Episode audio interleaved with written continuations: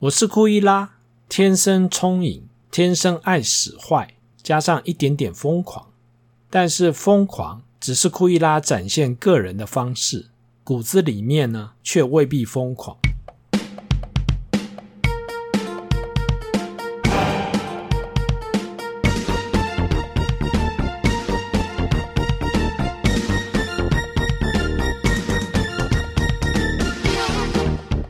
这一集我们要来聊一部电影《库伊拉》。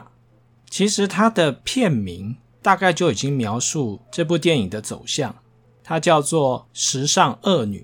所以你可以想象，这部片子里面呢，一定有坏人，否则为什么会叫做恶女呢？当然，库伊拉这个角色源自于迪士尼的另外一部动画《一零一忠狗》，但是这部全新的片子里面。虽然有原来一零一中狗的元素，大麦町，但其实是一部新的电影。有趣的是，片名虽然叫做《时尚恶女》，但是坏人就只有库伊拉一个吗？当然不是。剧中的另外一位主角男爵夫人也应该称得上是恶女吧？我们就来看看这两位恶女的个性特质，还有究竟是什么原因，大家会把他们当作坏人。所谓的恶，也就是我们说的坏人，必然是在行为举止上面呢，有一些异于常人的地方。从另外一个观点来看，这些人通常会突破社会常规，或者是一般人在道德上面的自我克制，做出其他人不太敢做的事情。而一般人所认定的恶，通常不会只有念头，必须要有实际的行为。或者是行动的表现来展现这种恶的特质。在命理当中呢，会有几颗主星常常和恶或者是坏人这个字眼呢连在一起。古书有一句话叫做“杀破连贪俱作恶”，意思就是说杀破连贪作命的人呢，通常行为不符常规，喜欢做一些和别人不太一样的事情，而这些人通常都蛮难搞的，也不太合群。因此呢，古人就会认为这些人呢，就是恶人的代表。但是这种价值观呢，当然和古代的社会息息相关。我们的古人呢，喜欢安定，喜欢听话，喜欢守规矩的人，所以杀破连贪的人自然就不讨喜了。但是要变成坏人，并不是只有杀破连贪这些主星就可以了，还要加上具有不同程度的杀伤力。也就是我们所讲的暴力之气，这些杀伤力呢，或是暴力之气，通常来自于煞星，产生推波助澜的效果。在命理的理论当中呢，有些主星和煞星的组合呢，代表明显的暴力之气。比如说七杀和破军与擎羊和铃星的组合，就是这种典型。这两颗主星和擎羊的结合呢，就叫做巨斗。剧烈的争斗，也就是正面冲突的意思。如果和零星的组合呢，就叫做暗斗，也就是背后下毒手的意思。虽然我们大家都不太喜欢煞星，但是煞星代表的冲动，或者是这种狠得下心来的勇气，其实是某一些职业必须具备的基本技能或是条件。譬如说，想要当外科医生呢，最好要有一颗擎羊，否则当你要动刀开刀的时候呢，那把刀始终割不下去。或是说上场打仗的士兵要歼灭敌人，还是要有煞星，那一刀或是那一枪才下得去。所以煞星看起来也不是那么百无一用啊。我们先来看一看库伊拉的个性还有特质。从我的角度来看。库伊拉命宫的组合是破军加上擎羊，也就是我们刚才所说的正面冲突巨斗。那这个破军呢，是在子位，对宫呢是廉贞天相。子位的破军呢又叫做阴星入庙，五宫的破军呢叫做水火既济。这两组破军的组合呢，都是破军系列当中呢比较好的组合。除了具有高人一等的才华，还有配备开创事业的爆发力以及冲劲，通常能够创造流行的风潮，或是抓住时代的脉动，为自己带来名声，而且能够快速的崛起。既然这两组破军都蛮优秀的，那么为什么库伊拉是子位的破军，而不是武功的破军呢？这两个宫位的破军差异在于，子位的破军命盘上的太阴太阳是落陷的，而午宫的破军呢，命盘上的太阴太阳是入庙的。在命理的理论当中，命盘中的太阴太阳代表作命者的亲情是不是很浓厚，也就是对人的情感是不是很深厚，也代表他们的心性、行事风格是不是光明磊落。那么，当盘中的太阴太阳是落陷的时候，也代表着作命者的心性呢，不是那么的光明磊落，难免就会有一些为非作歹的念头或是行为。在电影里，除了库伊拉之外，还有另外一个角色，叫做艾斯黛拉 （Estella）。有人会问说，她和库伊拉的区别或是关系是什么？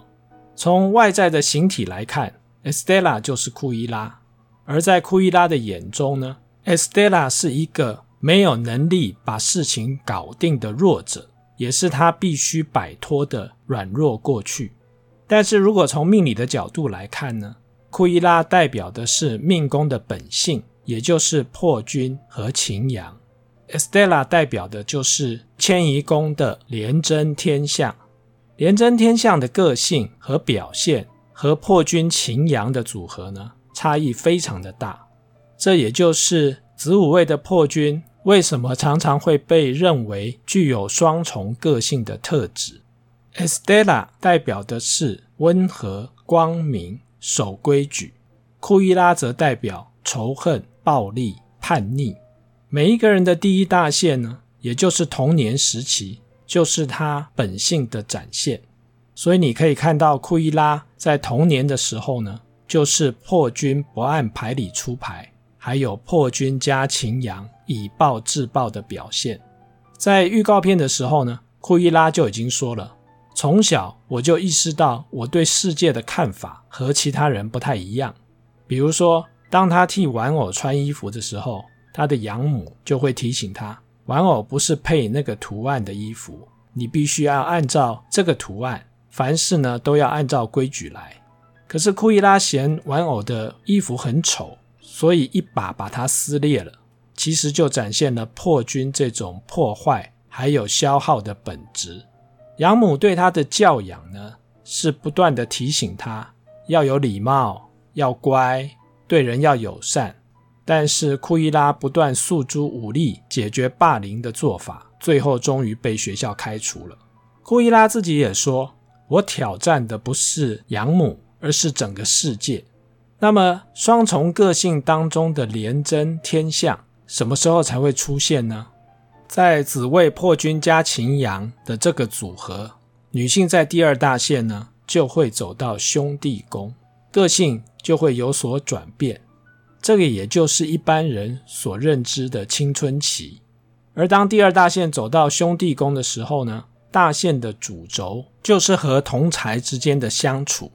那么，如果第二大限走到父母宫呢？大限的主轴通常就是与父母之间的亲子关系互动，或者是相处。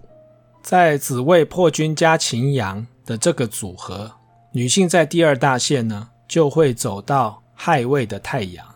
太阳也是一颗会关注于同财关系的主星，因此库伊拉和 Jasper 还有 Horace 一起共同生活，相依为命。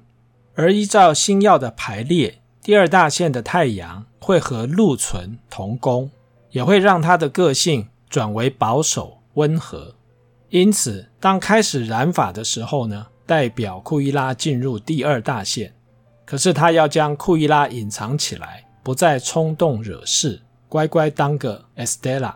但是亥位的太阳毕竟是落陷的主星，而我们先前也提到。命盘中的太阴或太阳，如果是落陷的话，心性就没有那么光明磊落，也代表这种同财关系呢，是依附在一种上不了台面的本质，因此这三个人所组成的是在街头游荡的流浪儿，并以联手窃盗为生。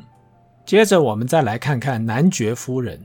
男爵夫人的组合是紫薇七杀加上铃星，这个组合呢是在命盘中的亥位，而这样的组合呢，命盘当中的太阴太阳也是落陷的，和我们刚才所提到的命盘当中太阴太阳落陷，代表一种心性比较不光明磊落的特质呢，是相同的逻辑。七杀本来就是一个自律性很高的控制狂。而控制的背后呢，就是要确保事情能够依照他们的预期来发展。七杀是一个非常怕麻烦的主星，这种个性呢，总希望做事能够一步到位，一再的延宕或是迟迟的无法有具体的结果，会让他们感到焦虑，甚至于抓狂。当男爵夫人的助理交代库伊拉要准时上班的时候呢，特别提醒他。上班的时间呢，是清晨的五点，不晓得这一段呢，是不是要暗示男爵夫人的工作室其实是一个压榨劳力与智力的血汗工厂？当库伊拉在清晨五点上班进到工作室的时候呢，整个工作室呢，人声鼎沸，大家都在忙碌的工作。男爵夫人自己在偷懒吗？还在睡觉吗？其实并没有，他还要向所有的员工呢。精神训话一番，自律性高的人呢，或许可以要求自己清晨五点就起来工作，但是要要求员工清晨五点上班，大概也只有极度控制的七杀才能说得出口。既然不到清晨五点就起来工作，男爵夫人中午需要小睡片刻也是可以理解的。但是男爵夫人的小睡片刻却是以分钟来计算。时间一到呢，就马上要起来继续工作，或者是进行下一个行程。既然连自己的休息时间都要精准的计算、严格执行，男爵夫人又怎么能够容忍员工较为宽松的工作作息呢？因此，当男爵夫人看着员工休息时，就会喃喃自语：“去吃午餐吧，你们这群懒惰的笨蛋。”对于员工而言呢？午餐是休息，也是放松情绪的时刻，尤其是在这种血汗工厂工作，那是唯一可以放轻松的时刻。但是对于在车上解决午餐的男爵夫人，可能期待员工们要和他一样，用最短的时间呢解决午餐，继续工作，为他卖命。而紫薇七杀的组合呢，本质上就带有个性霸道。独断独行的特质，自我主义观念浓厚，甚至于呢欠缺家庭的观念，因此不太适合婚姻的生活。这种个性呢，如果往符合世俗价值的方向发展，就会成为企业、军队当中呢带兵遣将的领导者；但是如果往惊世骇俗的方向发展呢，就有可能成为一方之霸的帮派首领。这种自我主义的极致发挥呢，就会成为只关注自己、轻忽他人。紫薇七杀原本就对事情比较积极，但对人比较冷漠。加上零星之后呢，更是雪上加霜。所以男爵夫人唯我独尊、冷血的个性也就不怎么令人意外了。他割伤了 Estella，却视若无睹，也毫不在意。大发脾气、甩以泄恨的时候呢，误伤了仆人，但是他归咎于仆人自己挡道了，更不用提他特意用香水喷保镖的眼睛，以及用电击棒电击仆人，来表达自己对众人的不满意。不喜欢小孩本来就是七杀的天性，原因在于七杀的子女宫永远有一颗暗星巨门。当男爵夫人得知自己怀孕之后呢，却相当的不开心。生下女儿之后呢，要求男仆要把女儿处理掉。这种现象与心态也就不足为奇了。破军与七杀这两颗星呢，本来脾气就不怎么好，加上了煞星之后呢，更是雪上加霜。命盘中的太阴太阳又双双落陷，这些原因加起来，也就形成了众人眼中坏人做坏事的主要原因了。在电影当中呢，库伊拉以一句“十年过去了”交代了他的青春期，也代表他的第二大线已经结束了。如果从命理的角度来看，库伊拉的第三大线命宫呢是武曲加上陀螺，对宫有贪狼，他从比较保守温和的第二大线转变成为较阳刚积极的第三大线。虽然舞曲加陀螺的组合并不像第一大线那么原始造进，但通常也不会是一个乖乖听话守规矩的大线。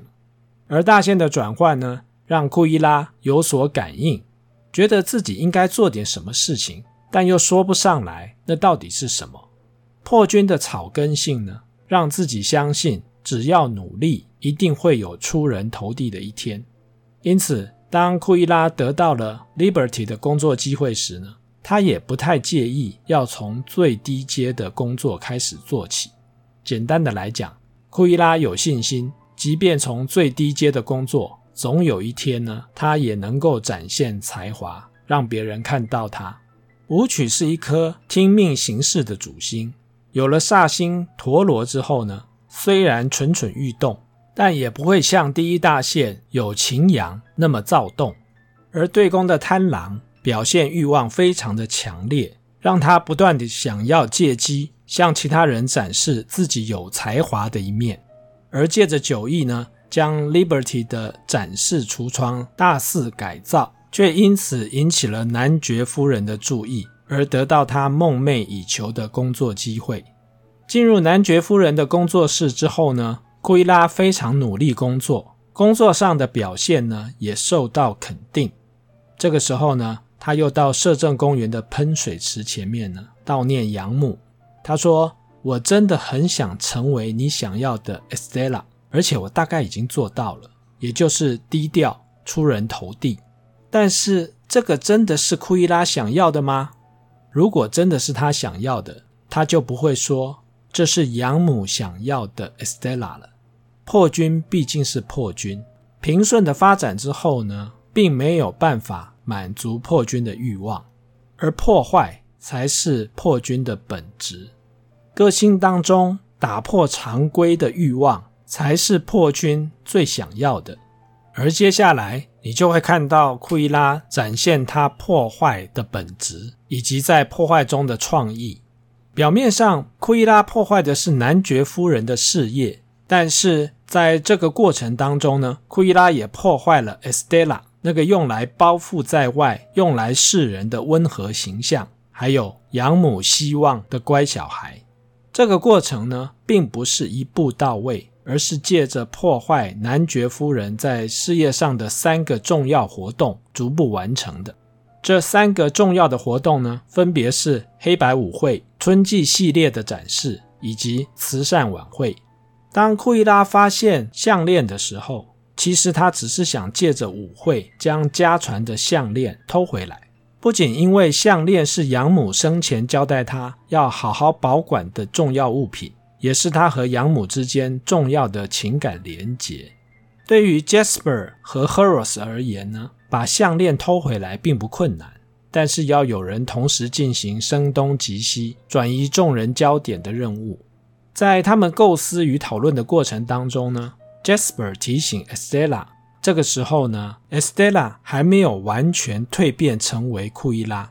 Jasper 提醒他呢，Estella 会被男爵夫人认出来。甚至于工作不保，因此呢，极力劝阻他，希望他能够放弃。但是 Estella 执意要将项链夺回来，所以构思让库伊拉去分散保镖的注意力。这个时期呢，Estella 仍然是主导者，在其他人的眼中，她仍然是那个还没有蜕变、温和、有礼貌的 Estella。库伊拉只是声东击西、转移焦点的权宜之计，必要的时候才会出现。但是在大闹黑白舞会之后呢，库伊拉终于明白，男爵夫人不仅拿走了家传项链，更是杀害养母的元凶。因此，在情感上有了更多的理由，让他用尽心力来对付男爵夫人，夺回家传的项链。在大闹黑白舞会之后呢，Estella 消失了，库伊拉开始主导。就像库伊拉对童年的玩伴 Anita，也就是报社的记者所解释的：“我不是 Estella，她已经消失了，我是库伊拉。”库伊拉原本是 Estella 在黑白舞会的权宜之计，但是这个时候呢，却成了常住在 Estella 身上。而 Estella 只有在他去男爵夫人工作室工作的时候呢，才会偶尔客串出现。库伊拉开始强力的主导，倨傲的态度呢，破坏了伙伴之间原有的合作默契。刚开始，合作伙伴只是觉得他蛮无理的，但是念在他受到丧母之痛的影响，勉强支持他。但是，一直接受库伊拉蛮横无理、霸道的对待。这些男性的成员们也开始感到厌倦了。这个情境呢，其实也是破军常会有的交友问题。翻脸跟翻书一样的情绪波动呢，当然也会反映在与朋友之间的相处上。而当其他人不知道如何面对这种动辄翻脸的情绪反应时呢，只好保持距离，敬而远之，逐渐就会兑现。破军仆役宫一定会有暗星巨门，容易犯小人，难得知心好友的这种情境，在不知不觉中，将身旁所有的人呢，都变成了自己看不顺眼的暗黑小人。黑白舞会上的库伊拉只是初试提升，修改了男爵夫人的作品，却让男爵夫人这个原创者大感惊艳。但是库伊拉不断利用男爵夫人出现的场合，展开一系列的挑衅。除了展现自己的创意，还有设计的天分之外呢，同时也挑战男爵夫人的时尚教主地位。男爵夫人的作品还有装扮呢，走的是气派华丽的路线，而库伊拉走的是颓废搞怪破坏的风格。尤其是当垃圾车倒出一堆的破布，这堆破布里面呢，还有库伊拉，可是最后破布却成了库伊拉的礼服裙摆，随他扬长而去，吸引众人惊异的眼光。无论是在时尚界的地位、知名度，或者是作品的风格，库伊拉和男爵夫人的比拼呢，颇有破军对决紫薇的架势。也难怪库伊拉在破坏男爵夫人的春季系列展示之后呢，回到家中喃喃自语。他说：“The Queen is dead，时尚女王已经挂了。”在得知自己真正的身世之后呢，库伊拉的确经历了自己所提到的悲伤的历程：否认、愤怒、讨价还价、沮丧、接受，最后呢，要报复。整理好自己的情绪之后呢，库伊拉试图修补先前被自己破坏的伙伴关系，所以他从监狱当中救出 Jasper 还有 Horace 之后呢，库伊拉就大打亲情牌。他用“你们两个是我仅有的家人”来说服 Jasper 还有 Horace 和自己重修旧好。这个时候，你就会看到库伊拉再度展现双重个性当中的廉贞还有天相。就好像 Estella 又回来了。我们先前曾经提到，廉贞的特质当中呢，有过人的人际关系经营的技巧，加上温和有礼的天相之后呢，纵使曾经被破军伤害，看在廉贞天相的面子上，也就原谅他了。虽然库伊拉回到摄政公园的喷泉前，对养母悼念的时候呢，说道。我不是一个贴心可爱的 Estella，尽管我尽力了，我始终不是。我是库伊拉，天生聪颖，天生爱使坏，加上一点点疯狂。但是疯狂只是库伊拉展现个人的方式，骨子里面呢，却未必疯狂。从命盘的角度来看，紫薇的破军，他的福德宫一定是紫微和天府的组合，这两颗星呢，除了理性、务实、保守之外呢，更带有霸道和霸气。这也就是库伊拉这种初生之犊不畏虎底气的来源。我们细看库伊拉终极报复的手段，其实是经过精密的算计。他安排所有参加慈善晚会的宾客扮演库伊拉的风格，用群体的力量制造压力，打击男爵夫人的信心，并将 Estella 名下的财产呢，全数转由库伊拉来承接，并设计自己用 Estella 的形象出现。在众目睽睽之下被男爵夫人谋杀，制造让男爵夫人入狱的罪名。这种报复以及摧毁呢，其实不见得需要牺牲生命，而是让对方呢一无所有。而库伊拉要摧毁的呢，不是只有对手，也包括阻挡自己前进的障碍，也就是 Estella。相较于库伊拉比较戏剧化的身世，还有剧烈起伏的情绪，男爵夫人虽然态度高傲，但是七杀的冷与零星的酷，让男爵夫人非常冷静，很少会有狂喜狂怒的情绪表达。如果用一般普罗大众的普世价值观来检视男爵夫人，大概都会认为她冷血、没人性，动不动就伤害生命。是个大奸大恶的人，但是如果以男爵夫人的观点来看呢，他的身边竟是一些无能无用之辈，值得珍惜吗？以命盘的角度来看，紫薇七杀的仆役宫并没有特定的主星，而是空宫，借对宫的天机天良，因此从他的角度来看，员工、部属、合作伙伴都是只出一张嘴。没有行动力的废材，毫无可用之处，自然也就不值得珍惜了。他对商业上的合作伙伴直言不讳，如数家珍般的描述他们偷鸡摸狗的勾当，还有无能之处。当他介绍律师罗杰时，他轻描淡写的说：“这是一个没有能力的人。”对于前来分析案情的警察局局长，他冷冷的说道。谢谢你的宝贵时间啊，还有一如往昔的无能。在慈善晚会举行之前呢，他对保镖还没有找到库伊拉大感不满。他说：“为什么我是唯一有能力的人呢？”男爵夫人的仆人约翰说出了他的心声：“你一定非常的累哈，身边尽是没有用的人，搞得自己呢事必躬亲，当然非常的累啊。”而当仍是 Estella 主导个性的库伊拉贴心地替他准备午餐的时候呢，男爵夫人感叹地说：“终于来了一个有能力的人啊！”而这个在他眼中属于少数有能力的人呢，却是承接了他的个性还有特质。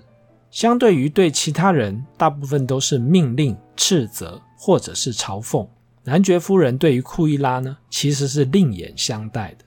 当库伊拉完成春季系列展示当中精心巨作的时候呢，男爵夫人邀请库伊拉一起喝酒庆功，并用训斥的口吻呢来鼓励他：“你对我是很有帮助啦，但不过就是这样而已。